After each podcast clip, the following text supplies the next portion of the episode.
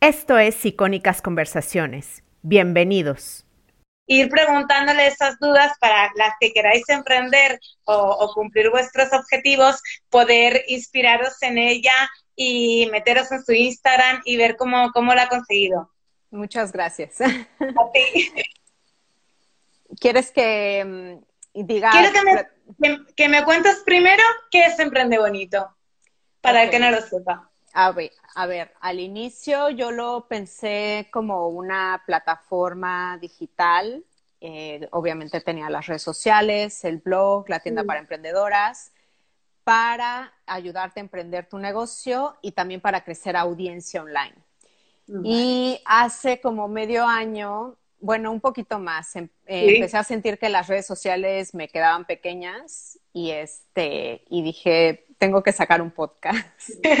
la verdad es que me, empecé a ser amiga de varias podcasters que como que me, animaban.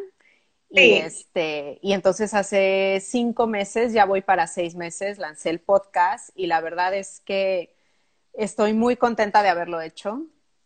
Eh, he conocido gente maravillosa, he podido llegar a mucha más gente siento que, mm, no sé, como que tengo más conexión con la comunidad, con las emprendedoras, siento que es otra forma de, aportarles. Y además no solamente hablo de negocios, o sea, también hablo de cosas que yo creo que pueden interesar a, la audiencia, ¿no? Como crecimiento personal, o por ejemplo ahora que está el COVID, entrevisté una científica, una bióloga molecular para que nos platicara un poco cómo iba a ser la salida a la pandemia, o sea, trato de estar aportando valor y también me enfoco mucho en em, ayudar a las mujeres a pues a quererse, a empoderarse, porque hace mucha, mucha falta este tipo hace de Hace mucha falta, sí, creérnoslo un poco y para eso tenemos que, empoderarnos. Cuéntanos, eh, mm. Jessica, tú eres eh, mexicana, ¿Cómo, ¿Cómo es la mujer mexicana allí? ¿Cómo está? ¿Cómo emprende? ¿Cómo está empoderada? a ver, de hecho me, esta pregunta es bastante difícil porque como que no logro así em, definir mm, o tener así alguna idea de, cómo es la mujer mexicana en específico. Es que es generalizar. Es, que es generalizar, exactamente. Eh, yo, yo siento que todas, muchas de las mujeres, la mayoría somos resilientes, somos luchadoras, estamos, eh, pues tenemos muchas, por ejemplo, esta carga de cuidados ahorita que, que es muchísima, o sea, estamos, estamos cansadas, pero estamos trabajando todo el tiempo, entonces, pues la mujer mexicana también es así, ¿no? Mm. Eh, con respecto a emprendimiento, em, yo noto que, por ejemplo, en países más ricos, sí. Eh, la mujer emprende más por eh, realización, no sé, estoy hablando tipo de un país como Suecia, ¿no? Que emprende más porque tengo una idea y quiero emprender. Sí. Eh, obviamente estoy hablando de porcentaje, no estoy generalizando. Y por ejemplo, en países como México, y supongo que también pasa un poco en España, las mujeres emprenden más por necesidad, ¿no? Por un tema de conciliación quizá, o porque no les queda de otra, porque se topan con el techo de cristal, o sea, cambia, ¿no? Entonces, en el caso de México, eh, muchas mujeres, yo diría que la mayoría, emprenden por necesidad y muchas de ellas se quedan en la informalidad. Esa es como una realidad de, México, que yo veo que em, hay una gran diferencia con Europa. O sea, en Europa realmente la gente se da de alta, no, no está en la informalidad y, en México pues es como que lo normal, ¿no? Entre comillas. Sí, nos mandan por aquí saludos, corazones y otra mexicana que, que también está en España. bueno, que tú estuviste en España, perdona que se En Europa. Estuviste en Barcelona, ¿no? ¿O, o medio? Vale. No, no, estuve en Barcelona. De hecho, vivía ya año y medio. Primero llegué, este, me fui de Erasmus, pero en México no se llama Erasmus porque eh, entre Europa, o sea, si te, que si te cambias de, de país a estudiar, le llaman Erasmus. Pues bueno, yo me fui a Barcelona a estudiar un semestre de la universidad. De hecho, tengo que eh, confesar que yo apliqué para Madrid. Yo no conocía nada, nada de España, entonces a mí me... Casi todo el mundo de fuera sí. Barcelona iba a Barcelona y Madrid como que tenéis más olvidados, pero es curioso que tú no. No, eh, yo te estoy hablando de hace muchos años, o sea, Barcelona como que ha, ha, tenido un despunte impresionante, ¿no? Entonces yo, yo te hablo de, de, hace 20 años, o sea, hace 20 años yo lo, pues, yo conocía, bueno, conocía entre comillas, o sea, sabía que existía Madrid porque es la capital y es la, pues, pues sí, la ciudad como principal, no sé cómo llamarle. Eh, y, y, me acuerdo que mi segunda opción fue Barcelona. Y, ah, no, creo que fue la tercera, ya ni sé. El punto es que todo, como todo el mundo aplicaba Madrid, pues en mi universidad me dijeron, a, ah, a, ti te tocó Barcelona. Barcelona. Y dije, ok, está bien, ¿no? Me voy. Eh, y, y, creo que fue, fue lo mejor que me pudo haber pasado. Sí. O sea, yo llegué a Barcelona y me quedé enamorada de la ciudad es preciosa, este, la arquitectura me encanta obviamente, o sea, tienen joyas, o sea, está Gaudí. Tenéis el mar, que no Claro, ahí está el mar, está la montaña, los Pirineos ahí, la, la gastronomía es espectacular. Luego hice, me hice de un par de amigas con las que todavía me llevo, o sea, sí. la verdad es que, ay, aparte conocí a, a mi esposo, ¿no? Entonces, o sea, ya, perfecto, todo, te lo dio todo, te lo dio me cambió, todo. Me cambió la vida completamente. A mejor. ¿Y qué, qué estudiaste eh, en Barcelona, eh, Jessica? Eh, a ver, en México estaba estudiando la licenciatura en marketing, porque no, no, sé si en España existe licenciatura en marketing, pero bueno, yo en esa época estaba estudiando licen sí. licenciatura en marketing y en España eh, me acuerdo que en la Pompeu Fabra me metieron asignaturas de eh, empresarial. Sí. No recuerdo exactamente, o sea, como que me dieron opciones y ya yo tomé las que había de empresarial y de economía y pues ya. Estuve ahí, sí. Comercio internacional, me acuerdo que llevé, costes, recursos humanos, ya no me acuerdo de las demás. Todo ese bagaje de, de la carrera te ha ayudado a, a, empezar bien, emprende bonito, a tener una sí. estructura, a saber hacerlo bien. Pues yo creo que sí, porque acabando la, la universidad, eh, yo sabía que quería trabajar en investigación de mercado.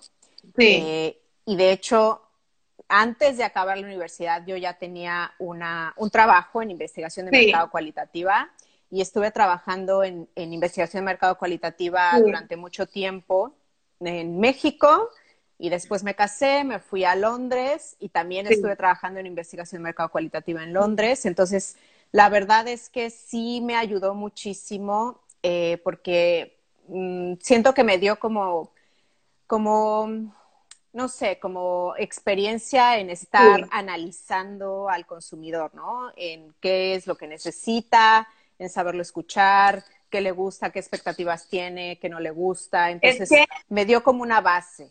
Se nota mucho cuando entras en tu Instagram que lo tienes como todo muy claro, que escuchas muy bien, sí, a las necesidades de, de los seguidores y, y que ayuda también eh, con un montón de tips. Con, a mí, por ejemplo, soy un poquito desordenada y toca, tu capacidad de orden de decir, pues eh, os doy tips para, para tener temáticas para esta semana o para tener temas para el mes o para saber hacer esto así o así. Nos lo pones como muy sencillo. Ah, muchas gracias. Y, y no es fácil verlo tan claro.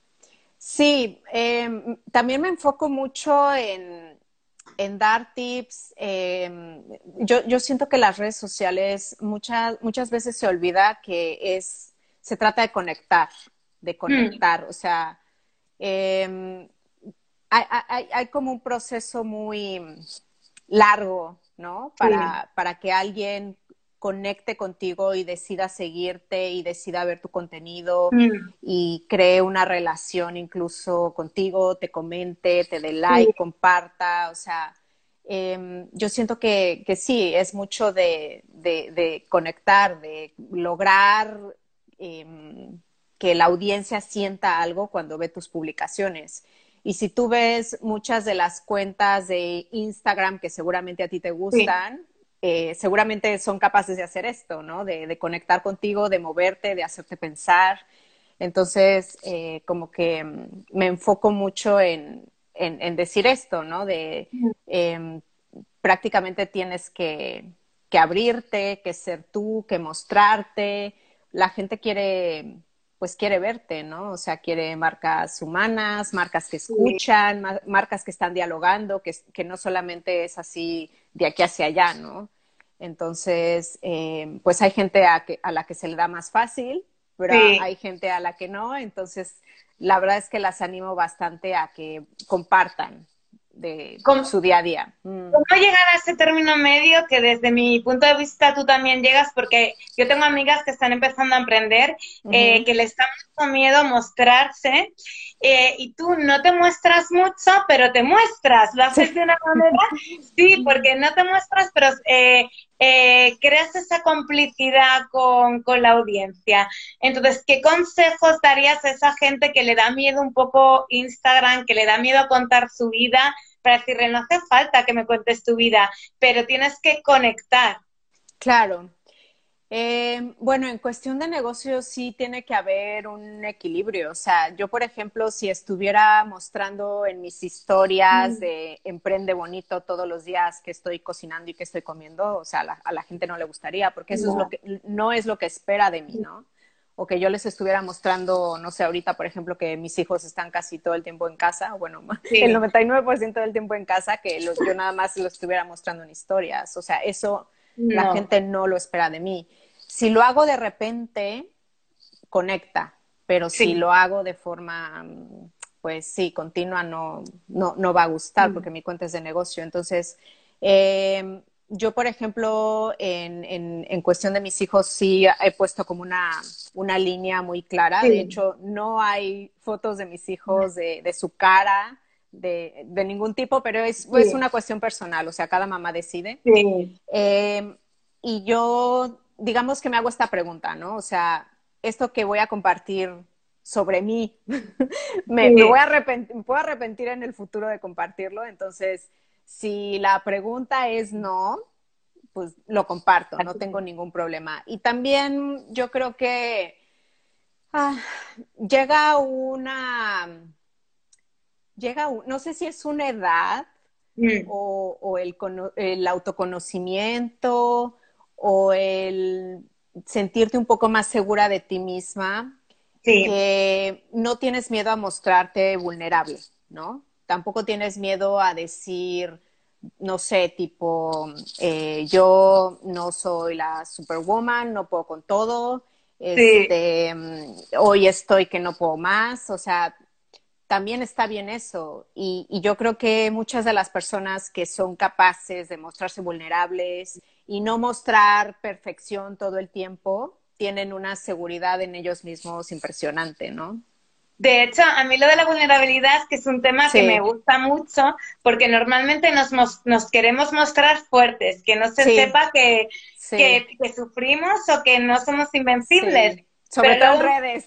Sí, y, y, en todo yo creo, porque no sé si cuando tú llegaste a España esta Operación Triunfo, no lo sé si la viste. Sí, me acuerdo, eh, sí, empecé a ubicar a Chenoa y a Bisbal. Pues ese año ganó Rosa, era la más Y ganó por eso, porque a España le encantó esa vulnerabilidad mm. y yo creo que no solo en la tele, sino en otros mundos, en redes y tal, también sentimos como un acercamiento, un amor hacia la vulnerabilidad, pero claro, nos da conectas. Miedo, nos da miedo. Claro, por supuesto. Eh, yo sí, me estoy, me estoy quitando cada vez más el miedo de, compartir, pues que, no sé, si, si tú no me conoces y llegas a mi Instagram, igual puedes pensar, esta chica tiene una vida increíble porque vive en Europa, porque ha podido visitar ciertos lugares, porque tiene un esposo, porque tiene dos niños, o sea, pero pero pues ya, ya si te quedas conmigo ya te vas a dar cuenta que de repente comparto cosas de pues como de más vulnerabilidad, sobre todo en el podcast, no tanto en mis redes. En el podcast como que me siento más libre de, de platicar cosas que me han pasado a mí, compartir cosas que me han pasado a mí. O sea, es otra complicidad con el podcast. A mí me encanta el formato en audio. Son muy buenos tus podcasts y has tenido... Ah, muchas gracias. Sí, has tenido mucho, mucho éxito. Fue difícil lanzarte porque, no sé, no sé si tú habías em, mm, tenido como algún contacto con el tema de grabar, editar, pero a veces si estás ajena a ese mundo, parece totalmente, parece muy difícil. Pues yo tenía la fortuna de que ya me habían entrevistado en, en algunos podcasts.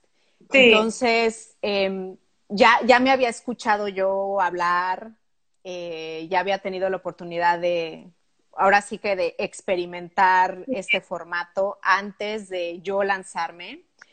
Y eso mismo también me, me ayudó a conocer otros podcasters, ¿no? Que ya estaban con su podcast en las plataformas. Eh, tengo, tengo varios amigos podcasters con los cuales pues em, nos damos consejos, nos preguntamos, oye, ¿qué micro estás usando? Oye, tengo que entrevistar a tal, no me funciona tal plataforma, ¿cuál uso? Entonces, nos vamos dando tips entre nosotros. Eh, por ejemplo, platico con, muchos podcasters de, México, pero también de Estados Unidos y algunos de España. De España los menos, pero, me llevo más con podcasters de, sí, de México y de Estados Unidos. Y este, y bueno, yo digamos que mm, desde hace años, desde yo en el 2005, abrí un blog Anda, que se, llamaba, se llamaba Surviving, surviving abroad, ¿no? Porque haz, de cuenta que, bueno, en el 2005 pues yo no tenía redes sociales y era la forma de compartir con mi familia y con mis amigos mi vida en Europa. Claro. Y este, pero lo hice con la intención solamente de compartir cómo era mi vida en Europa, no, no tenía otra intención, ¿no? De hecho, sigue ahí, nunca lo moneticé, pero ahí me di cuenta de que a la gente le gustaba leer mis historias porque no solamente mis amigos lo leían, o sea, de repente me llegaran comentarios de, me encanta cómo escribes, este, y después de ahí empecé a escribir para otros medios, para otros blogs, y me di cuenta que no era tan mal escribiendo. entonces, em, leí libros sobre escritura y entonces como que me fui puliendo. Y yo, yo veo al podcast un poco como un blog, eh, pero hablado, ¿no? O sea, tengo que buscar un tema que interese, tengo que poner una headline que interese, tengo que enganchar, tengo hmm. que desarrollar, tengo que llegar a alguna conclusión. O sea, yo lo veo un poco así como, como un, un texto de blog, pero trasladado a episodio. Entonces, en ese sentido me ayudó un poco la, la experiencia que ya tenía como creadora de contenido de forma escrita. Al final, todo lo que vas haciendo en la vida te va ayudando a dar un paso más. Sí, exactamente.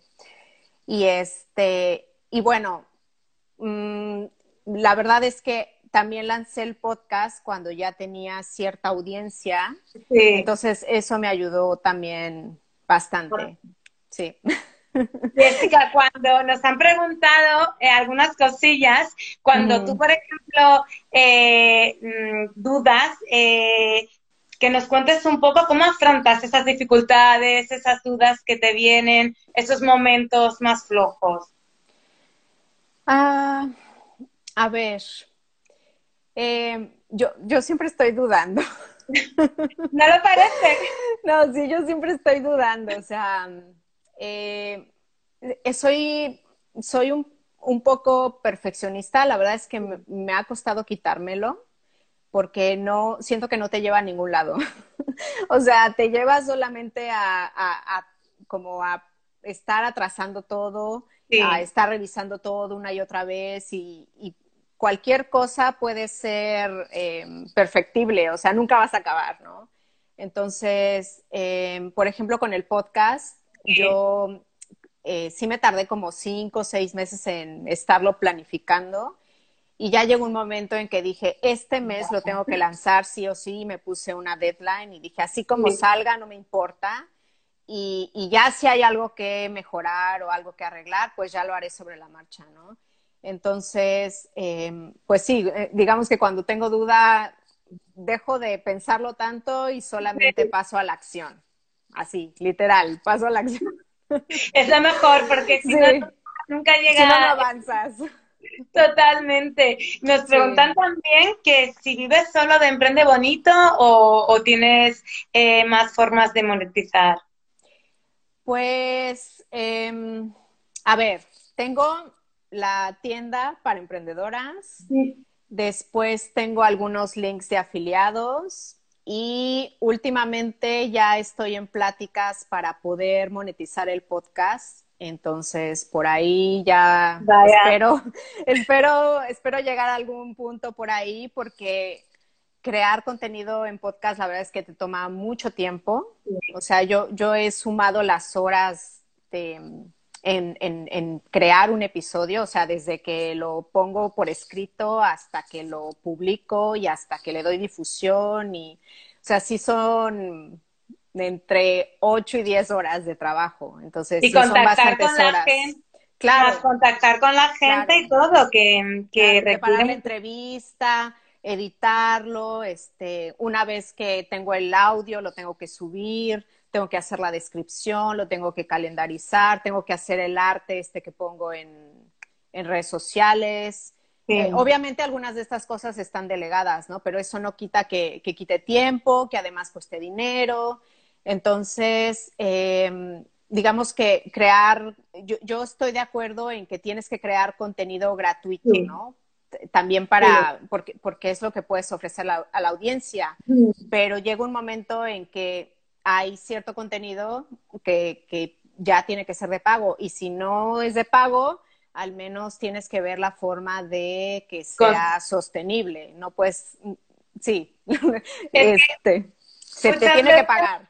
Totalmente, estamos acostumbrados a, todo gratis y el tiempo de redes sociales y también requiere pues una retribución porque al final si es tu trabajo, eh, como en otras cosas, se, se, merece una retribución, pero es algo complicado que no entendemos. Claro, y por ejemplo, em, no sé, por ejemplo, si ahorita me contacta una marca, Sí. Eh, yo ahorita ya soy capaz de decirle, eh, si te hago algún contenido, puedes llegar a toda esta audiencia y tener acceso a mi audiencia, pues cuesta, porque a mí me ha costado tiempo y dinero crearla. Entonces, eh, sí, no, la gente cree que nada más es así de, no, pues hazme una historia, o sea, no, es, es una audiencia que a mí me ha costado tiempo, dinero y esfuerzo crearla y, y, si está ahí es por algo. O sea, no, no compré followers. Este, me ha tomado, sobre todo, mucho tiempo. O sea, toma mucho tiempo estar construyendo una, una, audiencia. Y mucho foco y hacerlo como muy concentrado. Que Mucha constancia. Mucha constancia, eso es verdad. Mm. Nos preguntaban también cómo empezaste, si intentaste empezar a emprender con inversión cero, si tuviste que invertir, un poco esos aspectos que, a muchas chicas que están empezando a emprender les interesa. Ok. bueno, yo antes de, vivir en Luxemburgo, estuve viviendo eh, dos o tres años en Italia, ya no me acuerdo, dos años y medio, no me acuerdo. Este, o sea, me casé, me fui a Londres, después de Londres me fui a Italia. En Italia estuve trabajando también como creadora de contenido y, como consultora de marketing. Y, este, y después llegué a Luxemburgo porque eh, mi esposo consiguió un trabajo aquí en una de las instituciones europeas. Eh, la verdad es un buen trabajo. Y bueno, yo llegué, me convertí en madre, entonces Además, además de que la maternidad te cambia todo, o sea, conmigo se sumó este cambio de país, entonces, digamos que toda mi carrera profesional la puse en pausa durante tres, cuatro años y después quise, quise retomarlo, ¿no? O sea, eh, dije, ya no quiero ser mamá de tiempo completo, necesito eh, hacer algo adulto, hacer algo por mí, este, tampoco me planteaba pensaba en el futuro, ¿no? De, mm, no quiero ser no quiero ser mamá esta que, por ejemplo, dice a sus hijos, ¿no? De yo lo sacrifiqué todo por ti, nunca seguí mis sueños, o sea, no, no ni me lo, ni quería planteármelo, ¿no? Entonces, eh, la verdad es que este proyecto se me ocurrió un día. este, un día este, pues em, yo, yo, ya sabía que quería hacer algo relacionado con, el, con el emprendimiento, porque yo había estado trabajando en marketing.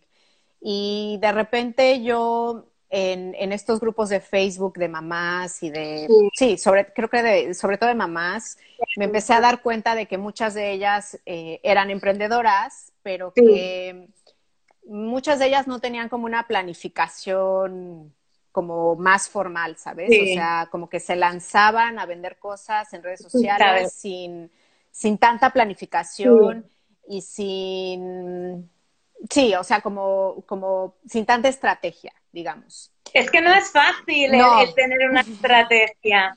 Sí, entonces eh, yo ahí una vez me planteé, bueno, yo les puedo ayudar, ¿no? Sí. Y, este, y así fue como, como creé Emprende Bonito. La verdad es que no, yo, lo inicié con esta idea de, pues voy a, voy a empezar a ver qué pasa, ¿no? no nunca, nunca me imaginé que, que fuera a gustar, ni que después iba a tener un podcast, o sea, eso como que se fue dando poco a poco. Mira, muchas veces ayuda, ayudas a ti misma porque generas una ayuda a las demás mamás y al final te creaste tu propio tu propia forma de vida. Sí, sí, sí, exactamente.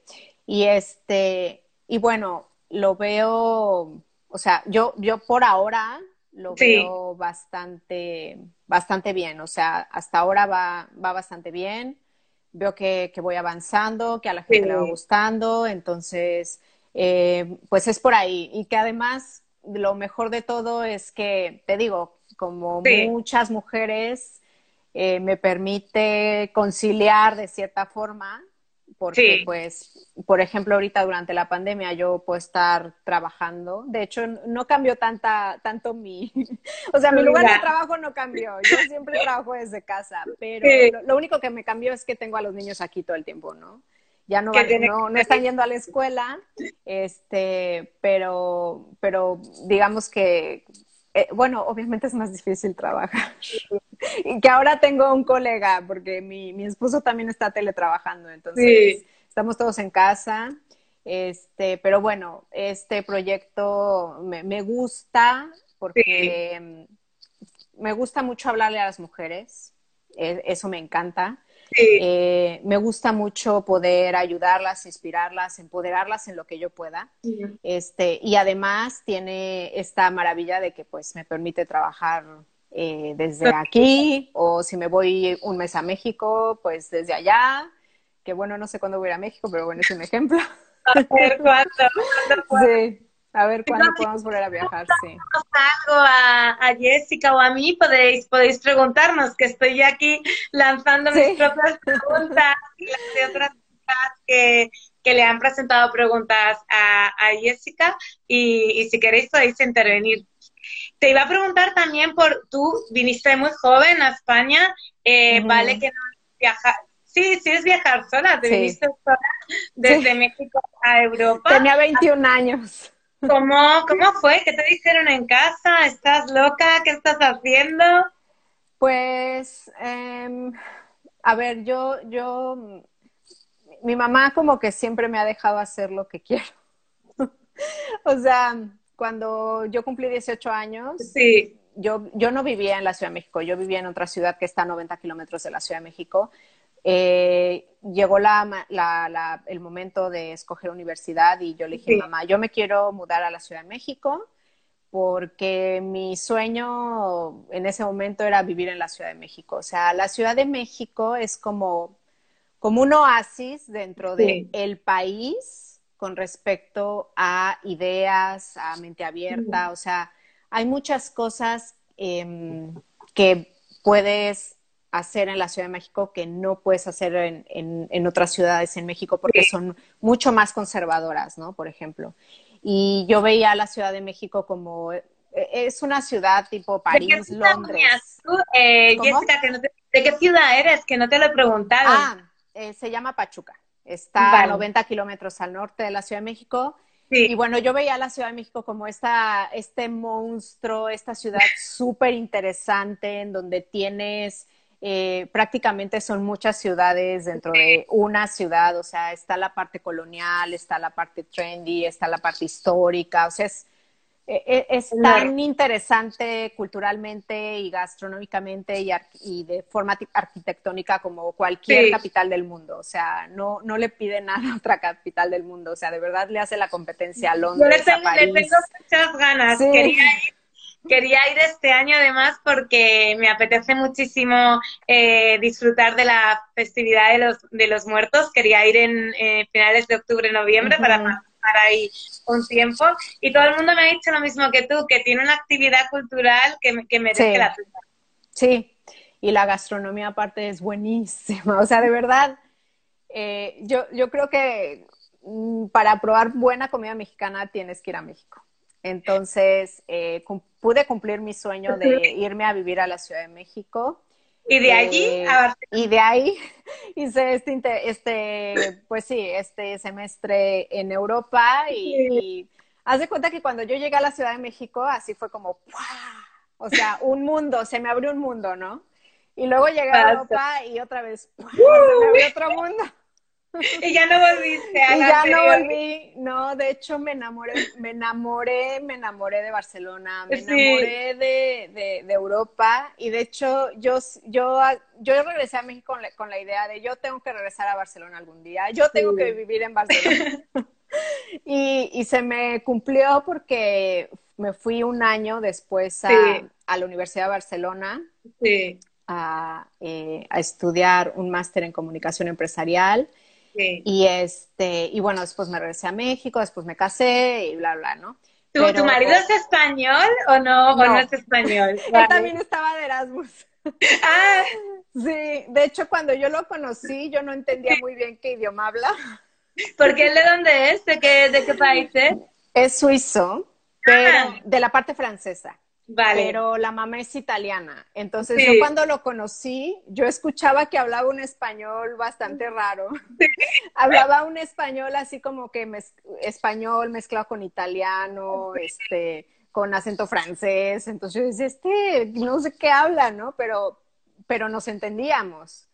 Que yo creo que para él el hecho de tener, en su época él tenía 20 años y el hecho de hablar español, perdón, eh, hablar italiano y francés, le facilitaba eh, el español. O sea, era como su tercer idioma latino, exactamente. Entonces, después de un mes ya lo hablaba. Qué suerte, qué suerte. Sí, después de un mes ya lo hablaba. Tenéis hora, que es que no, no he cogido el reloj, no sé qué hora es, eh, son las 5.26 o 27, algo así. Ah, vale, tenemos tiempo. Sí, sí, sí, Bueno, ¿y por qué te estoy contando Porque te pregunté de Barcelona que cómo te tus padres. Ah, eh, pues mi mamá siempre me ha dejado como muy libre, así de, es tu vida, son tus decisiones, tú, tú sabes, ¿no? Y, y bueno, cuando, cuando le dije que, me quería venir para acá, tampoco es que me dijo que no. Eh, me dijo, bueno, tú haces lo que tú quieras. y este, y sí, digamos que me ha, me ha dejado siempre como muy libre. Entonces, eh, no, no tuve problema en ese aspecto. Sí, no, no, no. Tengo una, tengo una hermana en México, ella también como que es bastante, hace lo que quiere, no, mi mamá no, no, no, no, te dice qué hacer. O sea, ella, sí, así es.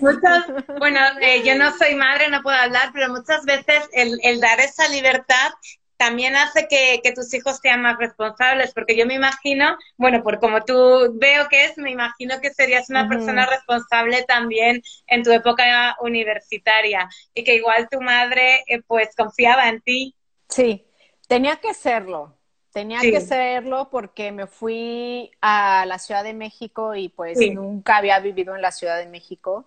Entonces, de cierta forma tenía que cuidarme, Em, también tenía pues, que, ser buena en la carrera, o sea, tampoco podía llegar y, no y hacerlo mal, porque eso significaba para mí regresarme otra vez a, la ciudad y pues yo lo que quería era vivir en la Ciudad de México y este y además em, yo estudié en México en una universidad privada y en esa universidad privada yo tenía un porcentaje de beca y eh, tener el porcentaje de beca significaba mantener cierto promedio. Entonces tenía que ser responsable, o sea, no, no, no me quedaba otra opción. Exactamente, sí. Hablando de responsabilidad, eh, ¿cómo para emprender, para llegar un poco al éxito, necesitas un poco tener unas pautas, una responsabilidad, una constancia? ¿Qué recomiendas cuando a veces que es normal también que, por ejemplo, en estos días de coronavirus, esa constancia era más difícil de llegar? ¿Y, y cómo se llega al equilibrio entre, por ejemplo, no hacerlo todo, pero tampoco nada? Decir, Hoy es un día complicado porque la situación del corona es complicada, pero vamos a llegar a un término medio para poder seguir avanzando. Pues la verdad es que me costó bastante, me costó muchísimo. Las primeras dos semanas mm. de confinamiento, de hecho una semana antes de que aquí dijeran que, que todos a su casa, yo ya lo estaba sufriendo porque mi mejor amiga vive en Italia, vive en el Veneto y en el Veneto estaban las cosas muy feas mm. y me platicaba todo lo que estaba pasando, ¿no? Entonces, eh, yo, yo ya lo vivía mal, ¿no? Yo ya lo vivía mal porque, pues, lo que te llegaba de Italia eran cosas súper tristes. Sí. Y, y, yo decía, bueno, o sea, si eso está pasando en Italia, eventualmente va a pasar en Europa, ¿no? O sea, no, no, nunca pensé que se iba a quedar en Italia. Yo, yo, yo en ese momento creí va a llegar a toda Europa. No me imaginé que también fuera a llegar hasta América. O sea, sí, sí pensé que iba a llegar, pero dije, igual llegan algunos casos o ya van a estar mejor preparados porque están viendo lo que está pasando en Europa, pero, pero no fue el caso. no. fue el caso. Este, creo que se subestimó mucho este bicho a nivel mundial. Y este, y bueno, las primeras dos semanas yo lo pasé muy mal. O sea, tenía, te juro que yo, yo lo somatizo muchas cosas. Mi estrés lo somatizo, me dolía el cuello, me dolía el estómago, no podía ni comer. Eh, y entonces, em, la verdad es que empecé a, a, ver un psicólogo, de hecho madrileño, con el que empecé a, a, platicar un poco, a entender qué me estaba pasando. Este, yo le contaba es que de repente estoy muy bien, luego estoy muy mal, luego estoy esta montaña sí exacto pero creo. que todo mundo tiene esta montaña rusa no también me di cuenta de que había días mejores que otros y que pues no pasaba nada, o sea que esos días malos pues iban a pasar. Y, entonces también bajé mi nivel de, de, expectativas. O sea, me acuerdo que el primer mes sí me estresaba un poco de, es que tengo que, como que yo quería seguir con la productividad de antes, ¿no? Pero de, de repente me di cuenta de, no puedo, no puedo porque tengo aquí a mis hijos, porque eh, los estoy viendo jugar, los estoy viendo pelear, necesitan comer, o sea, yo sentía que, que no me daba la vida. Entonces decidí que, que, no me iba a exigir los mismos niveles de productividad, sí. que iba a ser mucho más cautelosa con mi tiempo, a, a, quién, a qué se lo estaba enfocando de, hecho, por ejemplo, a partir de la pandemia me empezaron a llegar muchos mensajes de hacer colaboraciones, de hacer lives, de hacer podcasts. Y la verdad es que a muchos les digo que no porque mi tiempo ahorita es súper limitado. O sea, yo sé que, por ejemplo, no sé, ayer solamente pude trabajar una hora, ¿no? Y con interrupciones. Entonces, eh, eh, estoy como que cuidando demasiado en qué estoy enfocando mis esfuerzos porque pues mis hijos me necesitan. Y, yo también necesito estar bien y, necesito no exigirme demasiado. Hmm. Entonces, eh, pues sí, ah, digamos Hay dos cosas que has dicho ahora que me parecen interesantes. Y lo del foco, que muchas veces lo perdemos. Y luego, eh, cuando has comentado que pediste ayuda a un psicólogo porque notabas que el, ese pedir ayuda también a la gente que está emprendiendo, hay veces que, le, que les falta. Y ¿tú crees que es necesario eso? Poner foco, pedir ayuda. Sí, digamos que lo, lo que a mí me ha funcionado es ponerme, hoy voy a hacer esta tarea, ¿no? Y, y, una, aunque sea una. Igual hay un día que logro dos, tres, pero es así de este objetivo hoy y ya, o sea, si lo logro, genial, ¿no? Porque igual cuando estás bajas de forma, si te pones diez, no llegas ni... No, no, no. Sí, no, no, no. Y este, y con respecto al psicólogo, fíjate que yo nunca había ido a un psicólogo, eh, pero eh, con esto del podcast eh, me pasó que empecé a entrevistar, de hecho entrevisté a una psicóloga maravillosa eh, cuando salió esto de, la pandemia y, está ahí el episodio en el podcast que dice cómo gestionar el estrés y la, ansiedad con respecto durante esta pandemia. Y, se me hizo maravilloso. Esa hora que tuve con ella de, entrevista, yo, yo noté que me sentí mejor y dije, si con esta entrevista a una a esta maravillosa psicóloga que yo ya seguía en redes sociales y que yo veía que ponía contenido que a mí me ayudaba, mm. eh, si con una hora logré sentirme mejor, imagínate lo que puedo lograr viendo un psicólogo cada semana. Sí. Y la verdad es que me ha ayudado. Eh, me ha ayudado al menos a poner un poco en orden todos mis pensamientos y mis emociones, a entender un poco que eh, igual la mente te produce pensamientos que pues, no siempre son útiles, pero no les tienes que hacer caso. Entonces, eh, pues yo, yo planeo continuar con él hasta que me, hasta, hasta que, hasta que, no sé, ya, ya tenga como que, ahorita siento que voy un poco así como con esta muleta, ¿no? Así de, ayudan, de ayudándome de esto, ayudándome de esto, y supongo que va a llegar un momento en el que puedas pues, ya... sola. Exacto. Sí, pero es, estamos en un momento muy estresante, lleno de incertidumbre, entonces no tiene nada de malo pedir ayuda y tampoco tiene nada de malo sentirte mal, porque yo, también he visto eso. También sí. psicólogo, este año sufrí una crisis de ansiedad y también lo necesité.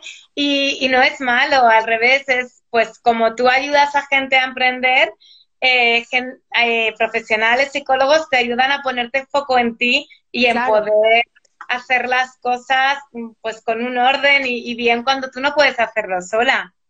Claro, y también es un signo de que te amas a ti misma, porque te estás cuidando. Totalmente. estás cuidando que muchas veces, muchas veces olvidamos, cuidamos a, a, los demás y nos olvidamos un poco de, de, nosotros. Nosotras. Sí, y, sobre, todo, sobre todo las mujeres. Totalmente. Los hombres en eso son más inteligentes, se cuidan más a ellos mismos y yo creo que, que es una manera inteligente de, de, vivir. El me cuido yo y luego ya los demás. Sí, no, y aparte en el caso de, de las mamás, o sea, si tú no estás bien, si a ti los niños no te ven bien, ellos no pueden estar bien. Yo lo noto. Ya como esponjas, sí, todo. Sí, sí, absorben todo. Y por ejemplo, también con, con, esto de la pandemia, de repente en redes sociales empezó la gente a preocuparse por eh, que mantener su peso, que seguir saludable físicamente, que eh, pero también tienes que preocuparte por, por la mente, no solo por el físico, también por la mente. Entonces, eh, digamos que yo me enfoqué más en la mente. Y era como una lucha, todo el mundo se está poniendo guapísimo, todo el mundo está produciendo un montón, está aprendiendo muchas cosas nuevas y a mí me generaba estrés, digo, cuánto aprovecha la gente el tiempo y yo me veía como no podía. Que no sé qué tanto es cierto, ¿eh? porque yo, yo creo que también hay mucha gente que ahorita se está enfocando solamente en, en, sobrevivir, ¿no? O sea que esto le sobrepasó y tampoco es el momento de ponerse ahí a emprender o a aprender un idioma o yo qué sé. Yo creo que, que hay que tener la mente igual activa haciendo cosas, pero tanto tampoco. bueno, no sí. sin esta presión de que tengo que salir de esta pandemia hablando inglés perfecto, ¿no? O, tengo que salir de esta pandemia ya con mi negocio montado, o sea, no, pasa nada, no pasa nada. Sí, a veces no se y esto pues limita también un poco a la hora de emprender. Sí. ¿Cuáles eh, crees que son los mayores peligros, Jessica, para emprender? Los mayores enemigos que tenemos a veces. a ver, yo por lo que veo de mi comunidad, de, emprendedoras que me escriben, em, recibo mucho este mensaje de mm, quiero emprender, no sé por dónde empezar, este, estoy trabajando, pero ya no quiero trabajar, quiero lanzarme a hacer algo yo sola. Este, entonces, yo creo que mm, para muchos es como el primer paso, ¿no? O sea, el inicio. Entonces, em, no, no tengo como, como un consejo así de lánzate al vacío y deja tu trabajo y porque cada situación es diferente. Sí. Pero, o sea, mi único consejo aquí es, em, pues, eh, no pasa nada si empiezas pequeño. O sea, yo, yo siento que muchas veces la gente como que entra en esto de es que tiene que ser perfecto, tengo que tener el logo perfecto, tengo que tener no sé, la, la propuesta de valor perfecta, este, y no pasa nada si empiezas con un logo gratuito en Canva y, vendiéndole a tus vecinas. O sea, no, de verdad no pasa nada. Puedes empezar así, ir creciendo, ir probando tu producto en el mercado, tu oferta en el mercado, irle haciendo ajustes, ir creciendo en redes sociales también para vender online. Este, no sé, puedes ir poco a poco. O sea, poco a poco también es avance, aunque sea. Sí, pero sin freno. Sí, exactamente, exactamente. Y este, y bueno, sí hacer algo que te guste, porque si ya, ya de por sí emprender, pues tiene todos sus altibajos y tiene bastante incertidumbre. Entonces, si te metes a hacer algo que no te gusta, la primera que haya problemas, te, va a ser mucho más difícil que, que continúes, ¿no? Entonces, eh, pues ya, ese sería como, como el consejo. Para, para terminar, porque no sé cómo vamos de tiempo. Eh, ya, ya podemos terminar. Sí, te quería preguntar una cosa. Sí. Eh, para la ¿te ha venido bien a ti viajar, viajar sola, enfrentarte al mundo para tu vida y para emprender? ¿Aconsejarías a la gente que quiere emprender que viaje sola o que se enfrente a ese tipo de cosas? Eh, pues yo en los viajes que he podido hacer he encontrado mucha inspiración, muchísima. O sea, e, es lo que es lo que yo me llevo de los viajes, inspiración. Eh, no sé, pongo por ejemplo en la, la cocina. Sí.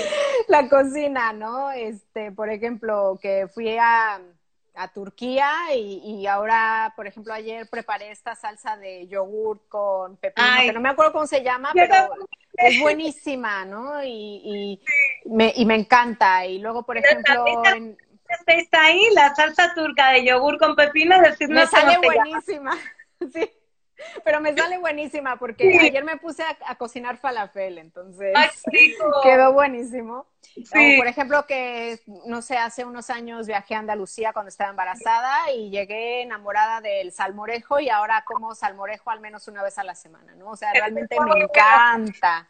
Entonces, em, encuentro mucha inspiración, pero no solamente en comida, o sea, y la comida fue uno, un ejemplo, ¿no? Inspiración en general, o sea... Mm yo creo que mm, ahora sí que, suena cliché, pero de verdad, eh, ver otras realidades y ver otros mundos y ver otras formas de hacer las cosas, como que, pues sí, te ayudan un poco a, así, como dije cuando llegué a Barcelona o cuando llegué a la Ciudad de México, así de, te, abre, te abre un mundo, ¿no? Totalmente. Y te inspira, y te inspira. Entonces, eh, yo, yo creo que viajar no solamente te ayuda para el emprendimiento, en realidad te ayuda para a todo, así, a, sí, exactamente, a la vida, a, a, ver desde otra perspectiva tu propio país, a cuestionarte cosas. Entonces, obviamente... A crecer como personas, Claro Claro.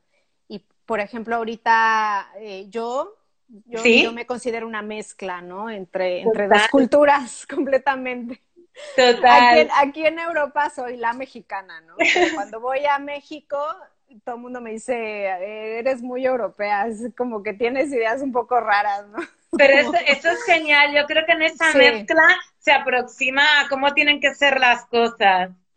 Pues sí, yo, y yo creo que también, por ejemplo, con respecto a mi, a mi proyecto, me, me, me, ayuda a diferenciarme, ¿no? O sea, e, esta, esta mezcla así de, de culturas que, que, lo puedo proyectar tanto en mi podcast como en mi contenido. Y ahora sí, si quieres. Y así nos conoces a todos mejor, tienes como una mente más, más abierta. Ay, pues sí, muchas gracias. Pues muchísimas gracias, Jessica. Eh, yo he aprendido un montón contigo. Me ha pasado como tú con, con el podcast de psicología, que me ha venido súper bien esta, esta charla. Me lo he pasado muy bien. Espero, Pues muchas gracias. Espero que todos los que nos habéis estado escuchando también y que hayáis disfrutado y hayáis aprendido mucho. Pues muchísimas gracias. Lo dejo colgado. Creo que queda, porque mi Instagram está un poco loco, crea, eh, queda en Instagram TV. Lo podéis ver y luego pondré una story para que vayan también y, los que sean seguidores míos y no sean tuyos te vean, aprendan y vean todo el contenido tan no sé, tan empoderador que... Ah, muchas gracias. Hasta luego, gracias a los que se conectaron, bye. Adiós. Gracias por escuchar icónicas conversaciones, en donde exploramos ideas clave y hacks para una vida plena y con propósito. Sapiencia y ciencia para la vida. Asegúrate de no perderte ningún episodio suscribiéndote en tu plataforma de podcast preferida. Para más contenido y actualizaciones, sígueme en mis redes sociales. Me puedes encontrar como Jessica Austria. Hasta la próxima.